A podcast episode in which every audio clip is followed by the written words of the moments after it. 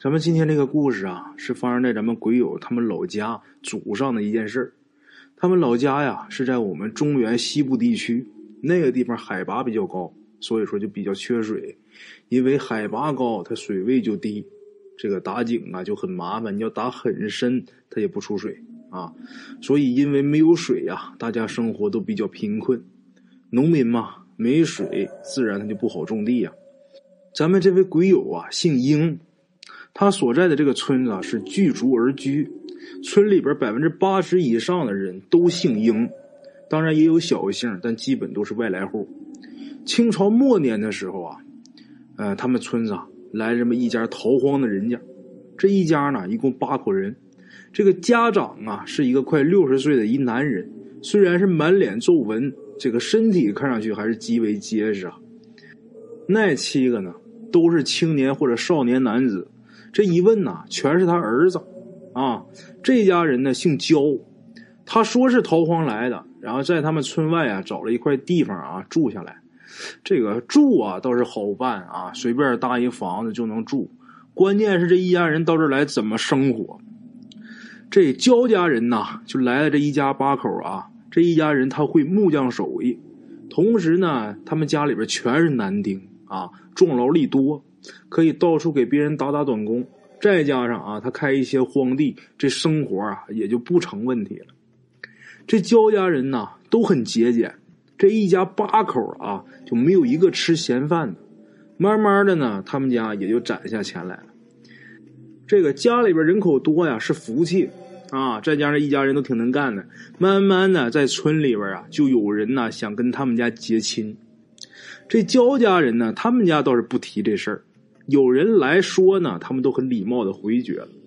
这村里人就觉得呀，呃，他们一家人是不是可能还想回老家去啊？毕竟他们是逃荒来的嘛，是不是想着以后还得回乡去，所以才不接亲的？后来再看看呢，不像啊，这焦老头啊，都开始给自己找坟地了啊。得了，人家不愿意，咱们也别上赶子了啊。就这样，这个。虽然呢，他没跟村里边人结亲，但是村里边人还是很喜欢跟焦家人交往。这家人虽然节俭啊，但是他们从来都不小气。谁家呢，要是有需要帮忙的啊，叫一声他们就到啊。闲下来没有事的时候啊，这焦老头啊还会带着儿子们铺路啊、架桥啊啊。当然，当时架的都是很简陋的这个木板桥，那也比没有强啊，是吧？有的时候啊。看这个村外哪有这个大坑，妨碍这个村民出行啊！夏天积水以后还容易染那个瘟疫。这个焦老头就带着儿子们从远处啊，比如这块地势啊，稍微有个坡，它不平坦，把坡上那土啊运过来之后，把坑给填平了啊。这样呢，这个本来啊崎岖不平的这么一条路，现在就变得很好走了，人们走很轻松。他这么一弄啊，就是连填坑啊、这架桥、这铺路的，这工程一干呐，他们一家干了三年。这时候有村里的村民就看不过去啊，闲着的时候啊，也去帮这个焦家的忙，心想人家这么给咱们帮忙，咱们也别在这装这个大班算了，咱也过去干去吧。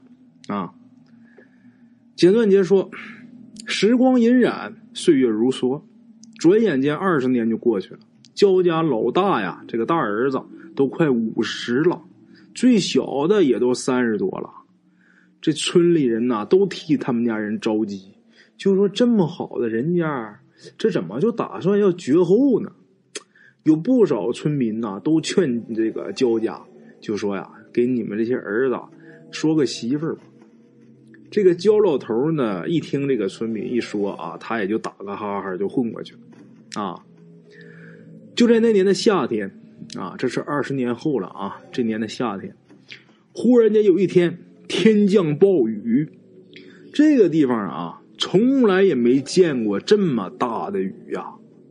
这村民们都害怕了，睡不着啊。有人就想起来，就想啊，这焦家他们家不是住在村外吗？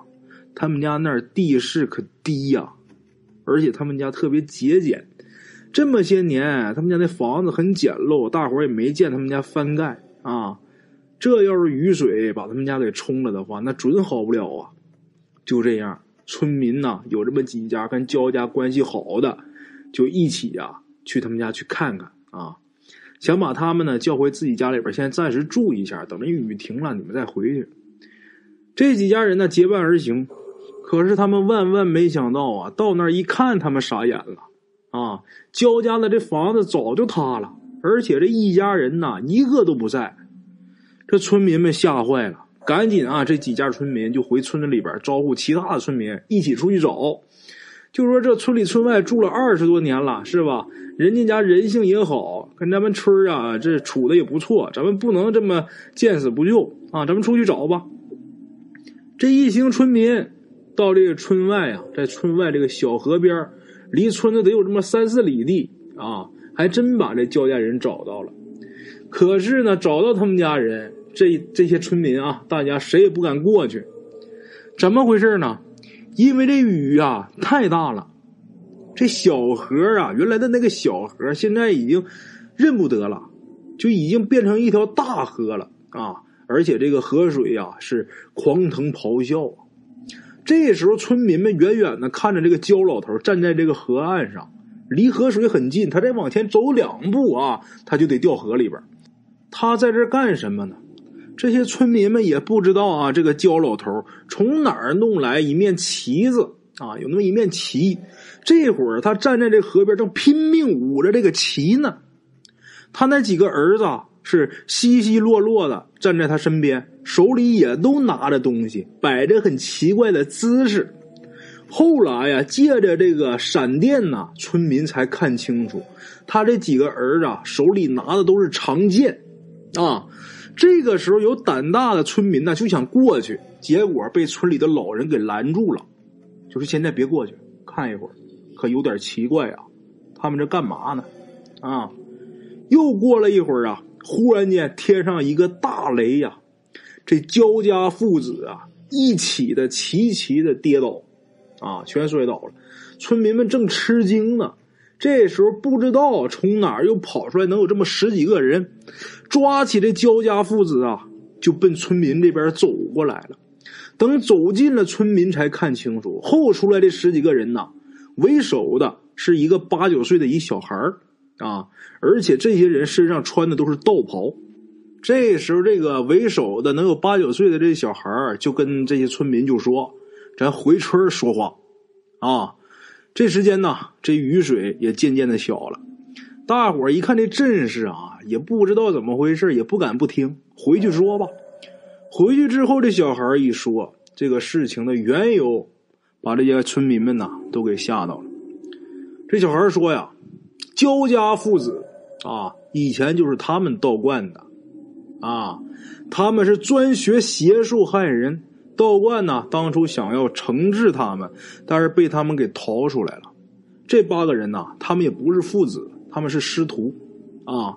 他们这次啊来应家村，他们是有目的的，他们想借助此地的风水，当然他们后期也有自己改造的。啊，他们改造哪些地方呢？不用说，就给你们铺的路啊，造的桥，都是在改变这个风水格局。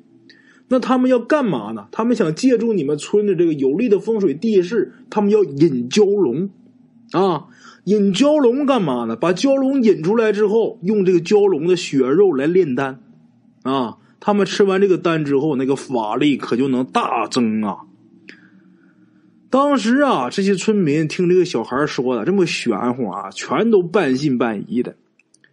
这小孩就说呀：“我看你们呐也是不信，你们这样，你们看看你们脚底下就知道了。”说完之后啊，这小孩就随便走到了他们村里其中的一个院子中间。这时候雨已经停了，然后这个小道士就让这个村民啊，就说大家受受累，往下挖。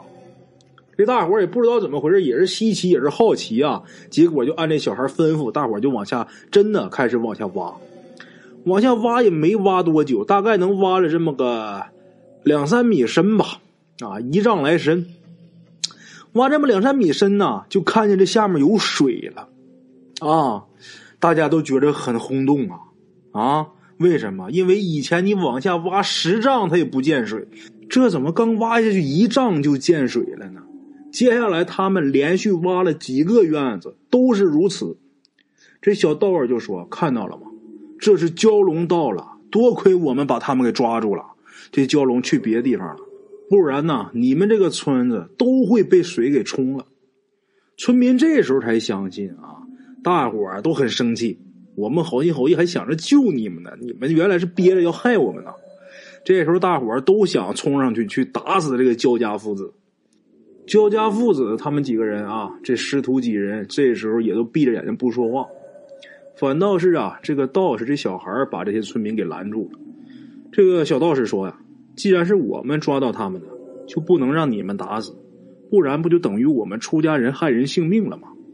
这样啊，我们呢把他们带走，废了他们的法力呀，也就是了。”村民呐，当时也不敢不听这个小道士的话呀，就觉得这个小道士他们太厉害了啊，有本事，听人家的吧。其实啊，当时这些村民里边还有很多暗中高兴的。为什么？因为以前想要取水是很困难的，那现在方便多了，是吧？自己家这个院子里边的井随便挖了。这小孩呢也看出来他们这点心思了，就赶紧跟村民们说：“啊，这水呀是蛟龙引来的水，人如果喝了之后啊必死无疑。这个水不但不能喝，而且啊不能长时期的住在上面。你们呐，赶紧抓紧时间搬家吧。”等六十年以后风水轮换，你们才能再回来。村民听完之后啊，都很害怕，大家集体啊都搬到几里以外的这个山坡上去了。等到六十年以后啊，就解放了，大家呢也都在这个山坡上住习惯了，所以呢，再也没有人再搬回以前那个村子了。OK，各位老铁们啊，咱们今天的故事呢，先到这里。